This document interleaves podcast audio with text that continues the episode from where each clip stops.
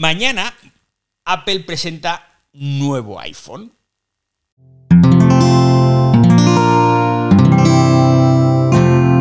Wanda, la red de podcast independientes en español. Entonces, llega tempranito este año. Ya sabéis que más o menos los iPhone los presentan en la segunda semana de septiembre, pero este año, de la que llamaba Tim Cook para decirle que a ver si acaban pronto, le dijo, oye Tim, ¿por qué no tenéis un detalle este año conmigo? Digo que ya, como no voy a veros allí, digo, pues que tengo un pie malito y necesito animarme un poco, ¿sabes? Y entonces, mm, digo, ¿por qué no lo hacéis el día 6? Me dijo, no, es que ya está todo preparado, que el 7 además, el 7 da buena suerte y no sé qué.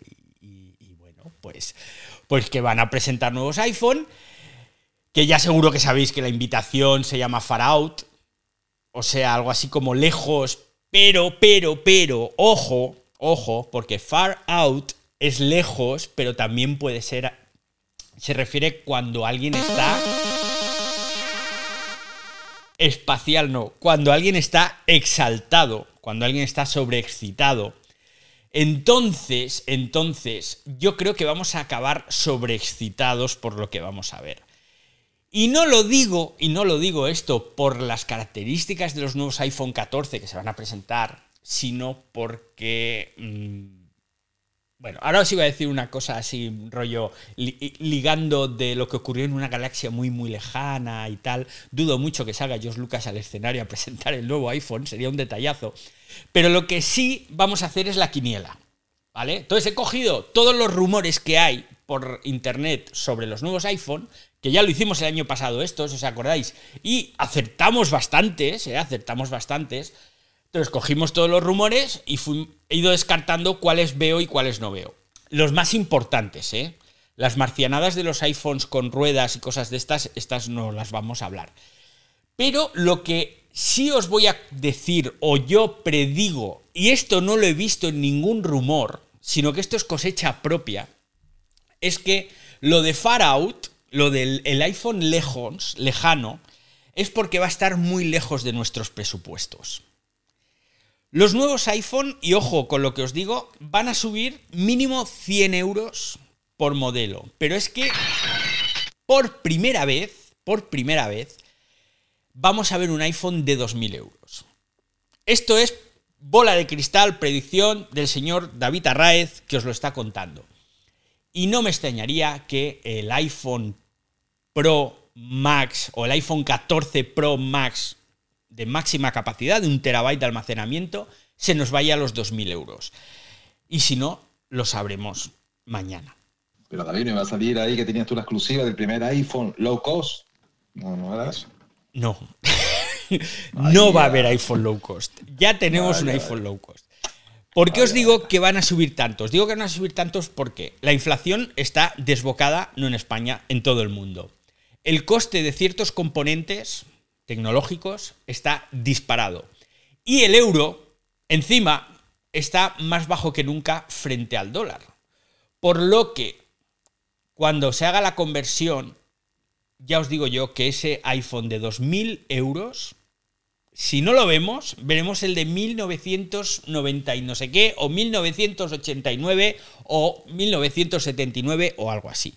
Pero vamos, que van a ser 2.000 pavos. Primera de las predicciones. Ver, veremos. El notch. El notch es la muesca esta que tienen los iPhone de los últimos años que tanto amor-odio han despertado, que a mí personalmente me encanta. Pues bien, va a seguir en los iPhone a secas. Porque en los iPhone Pro desaparece el notch. Le van a poner como una especie de muesca mucho más pequeña. Imaginaos una I ¿vale? ¿Veis una I, el palito con el punto? Pues ahora lo giráis hacia la derecha, que os quede en horizontal, la I, el palito, y a la derecha el puntito.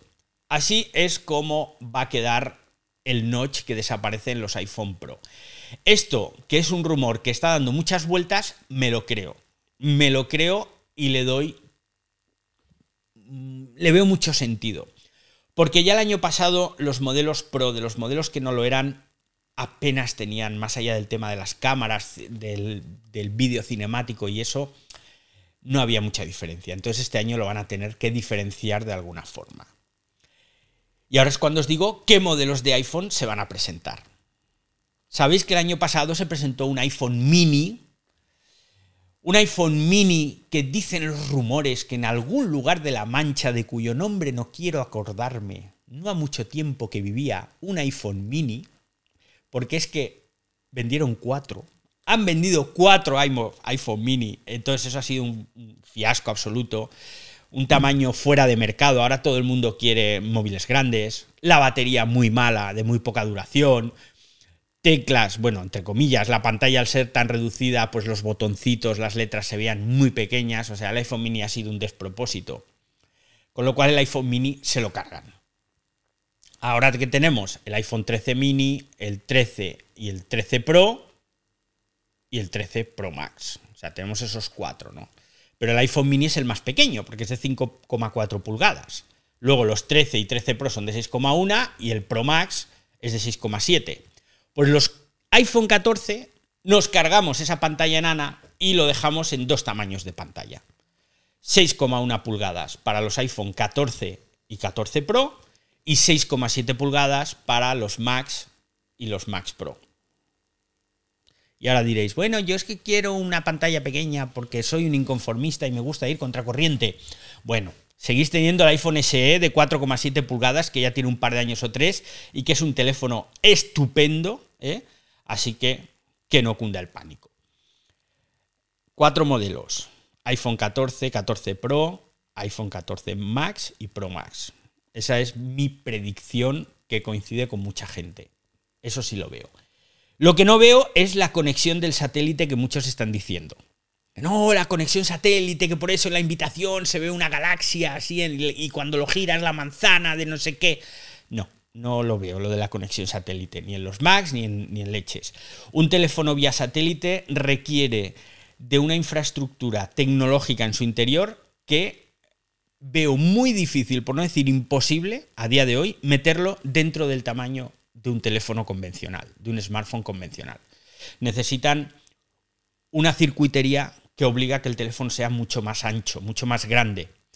Y por supuesto, la batería. Los teléfonos eh, vía satélite gastan mucha batería. Entonces, en un smartphone convencional, si tú pudieras meterle toda esa tecnología en ese pequeño tamaño, no tendrías espacio para la batería y necesitas una gran batería. Entonces, no habrá conexión satélite. Lo que sí habrá, lo que sí habrá este año va a ser más cosas pro, ¿eh? porque van a presentar, y lo veo, unos nuevos AirPods Pro y un nuevo Apple Watch Pro. Los AirPods Pro van a ser los de segunda generación, que ya sabéis que los AirPods a secas ya vamos por la tercera generación y entonces los AirPods Pro que ya tienen tres años, si no me equivoco, pues mm, necesitan ya un revival, ¿no? Necesitan ahí un empujón. ¿Cuál va a ser el principal empujón que van a tener estos nuevos AirPods Pro? Creo yo. Más allá de nuevos eh, nuevo chip de no sé qué, nuevo tal. Vale, sí, ok. Pero van a tener la compatibilidad con el audio sin pérdida. Si os acordáis, el año pasado hablamos de el audio sin pérdida y del timo que suponía tener música sin pérdida, es decir, con la máxima calidad que luego no podíamos disfrutar en unos auriculares a no ser que fueran auriculares con cable.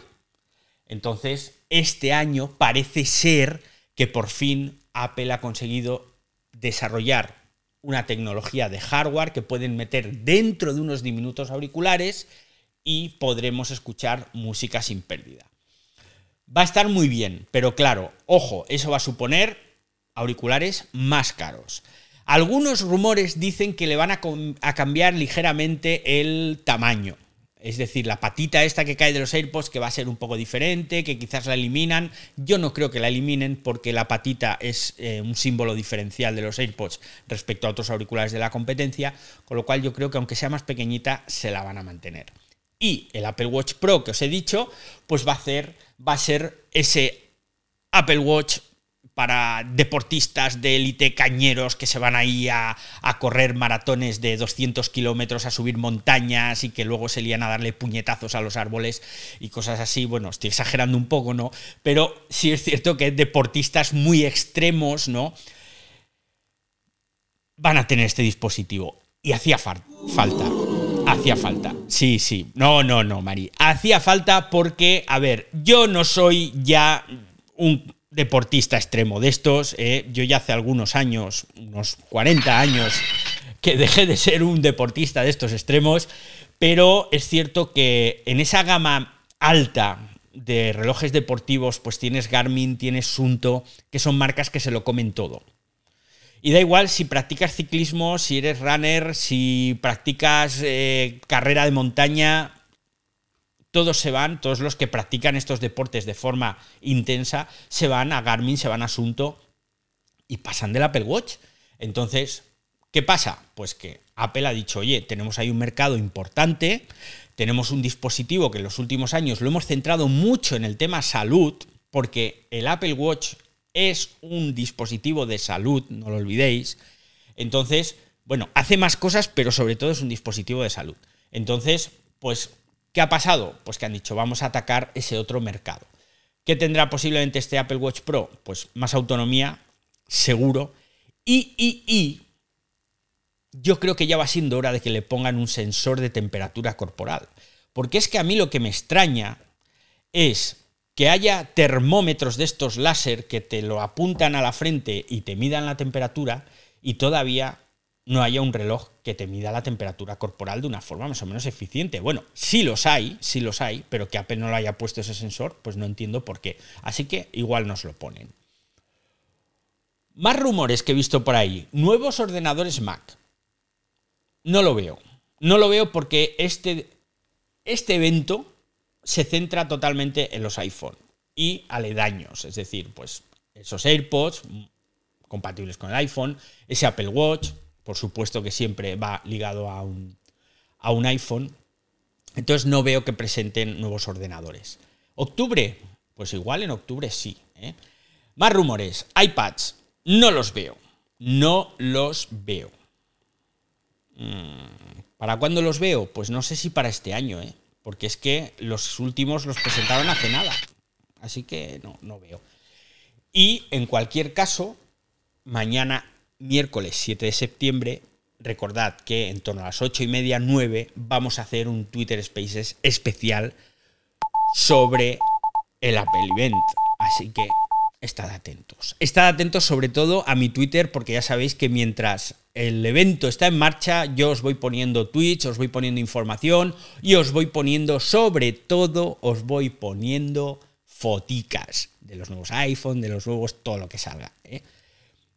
Así que esto es todo lo que hay de los nuevos iPhone. No sé si alguien quiere lanzarse a la piscina y decir, oye, pues yo creo que va a tener esto. O yo creo que esto otro.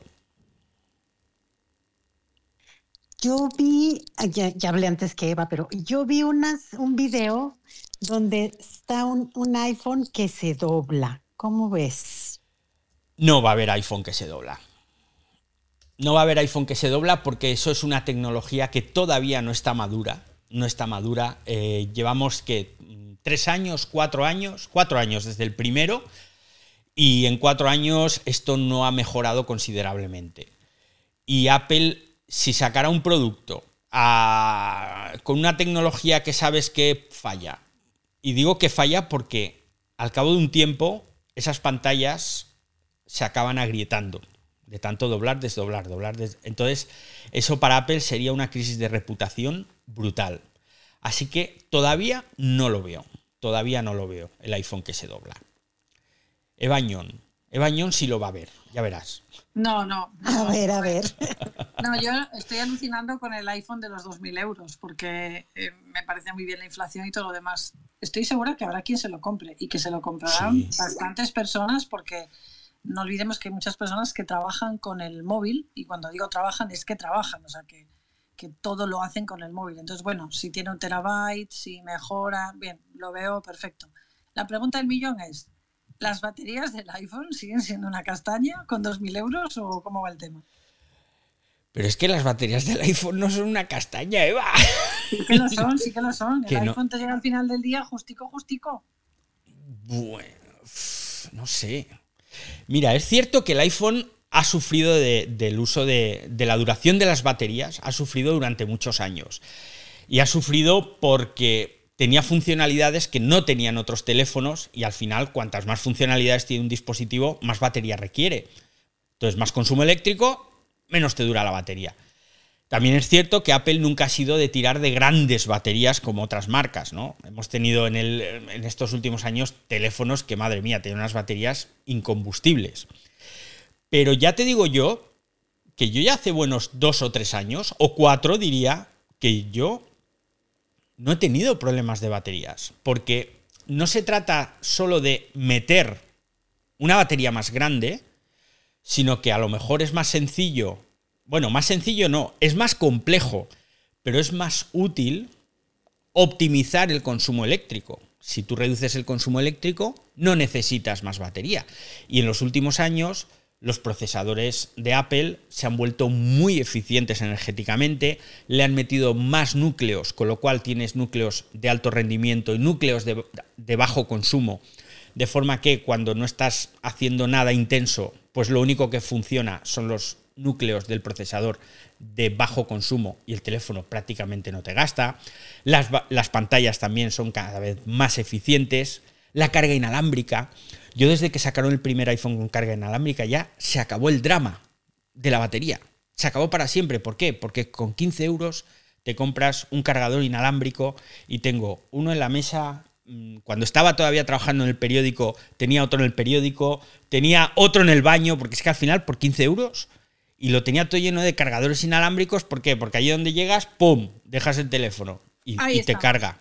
Ahí estamos, la casa llena de cargadores inalámbricos. Ya te lo estás respondiendo tú mismo, ya no hace falta. Sí. dice- Ese es el dice- secreto, Eva. El Sí, sí, sí. se le Hay acaba la batería, pero no lo confiesa. No, no se acaba ya Hay porque... tener- profesionales que al mediodía no tienen teléfono y digo, ¿qué tienes un iPhone? Sí, pues toma, que ya te dejo yo una batería portátil. O sea, es que siempre así.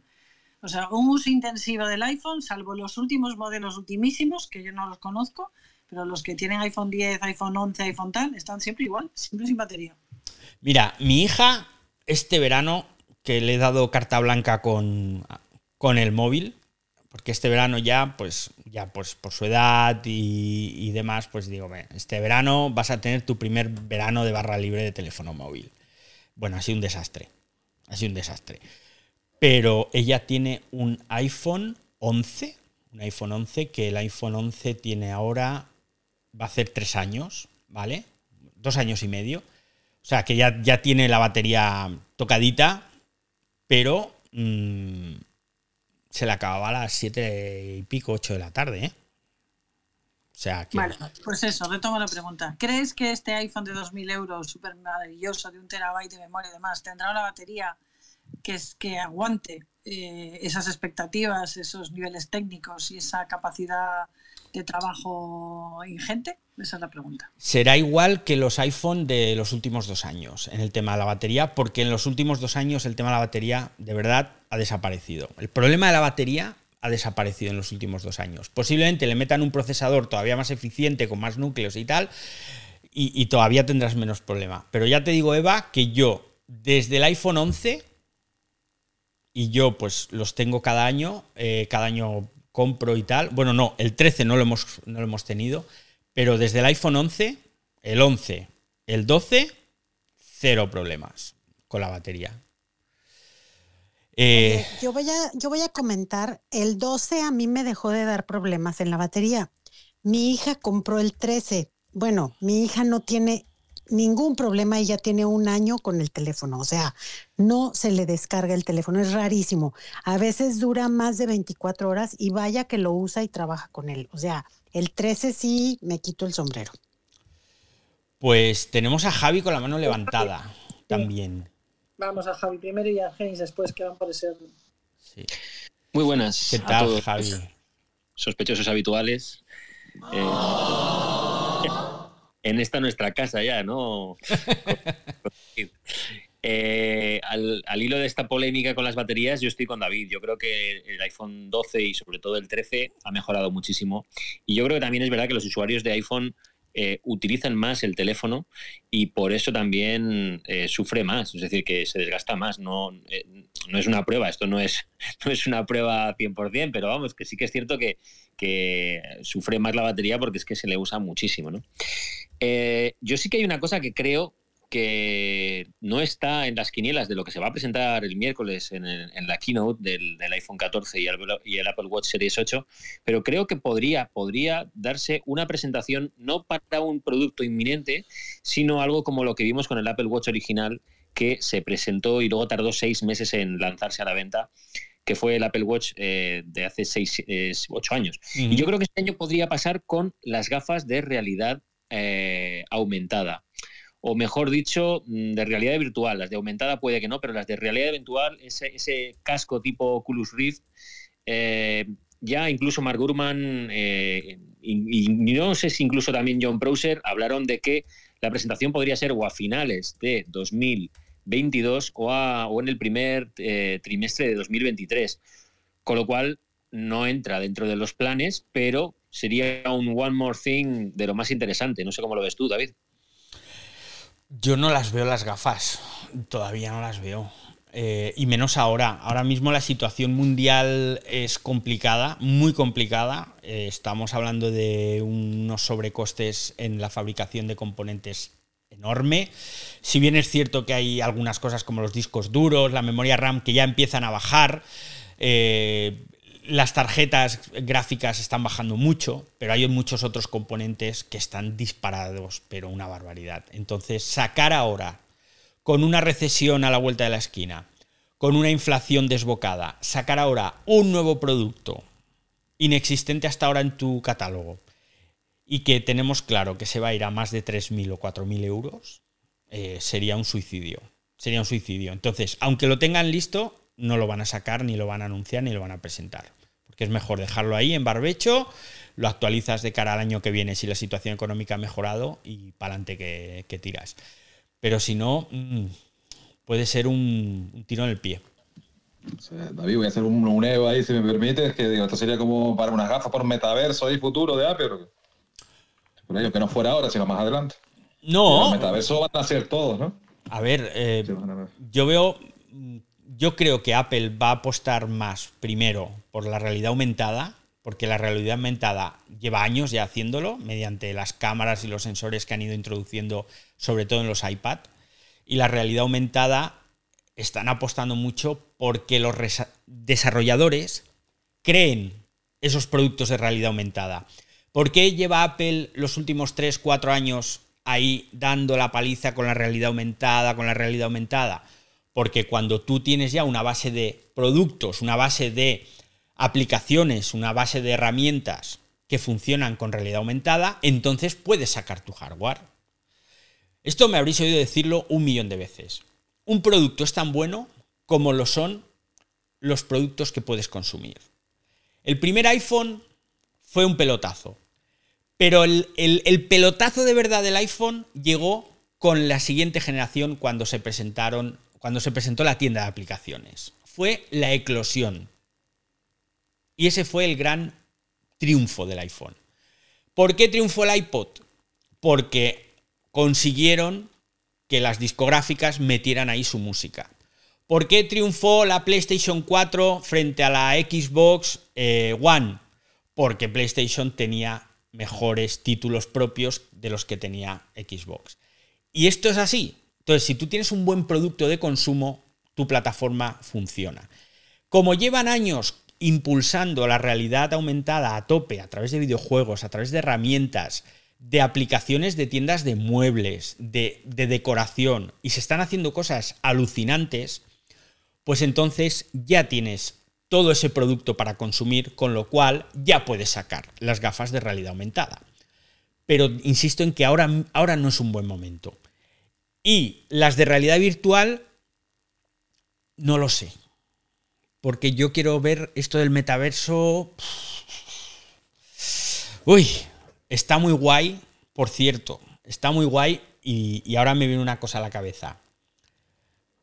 En el Mobile World Congress de 2016, creo que fue, cuando Mark Zuckerberg sube al escenario, que está todo el mundo con las gafas, que aquellas eran las de Samsung, de realidad virtual, que estábamos todos, porque yo estaba allí en el auditorio así haciendo el pardal, pues resulta que Mark Zuckerberg pasó por el lado nuestro. Y yo me enteré el otro día, porque el fotógrafo que venía conmigo y que él en ese momento estaba con las gafas quitadas, me pasó algunas fotos de Zuckerberg de espaldas. Digo, coño, pues si pasa al lado nuestro. Y fijaos la de años que os hablo. Y en aquel momento ya aquello era como una especie de apuesta personal de Mark Zuckerberg. Eh, esto lo tenemos que tirar adelante. Y allí empezó. ¿eh? 2016, quiero recordar. 2015-2016. Entonces, todavía le queda mucha historia al metaverso.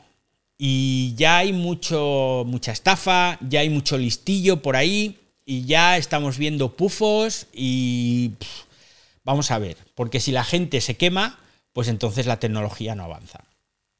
Argenis, Argenis, ¿qué tal amigo? ¿Cómo estás? Muy buenas tardes a todos, los, los de aquí y los de allá. Para, para el tema de las baterías, de, de buena información, David, no van a aumentar, creo que van a aumentar un 10-12% a lo máximo. Lo que viene la, es la, lo que tú nombraste y lo confirmo, es el A16, que con mejor optimización en consumo de recursos y las memorias que son LPTM5, que el consumo lo bajaron como un 32%. Entonces, eso es lo que quería acotar, que baterías por ahora no va a haber, David. Pues mira, y me fío mucho de.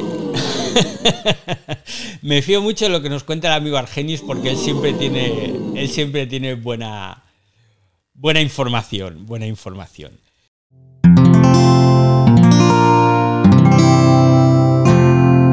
Puedes escuchar más capítulos de este podcast y de todos los que pertenecen a la comunidad Cuonda en cuonda.com. Hola David, te acabo de escuchar es la primera vez que lo hago. Nunca lo había hecho. No me enteré de nada absolutamente, pero me encantó. Como lo hiciste, bueno, los dos. Y, y bueno, espero que todo te vaya muy bien. Besos.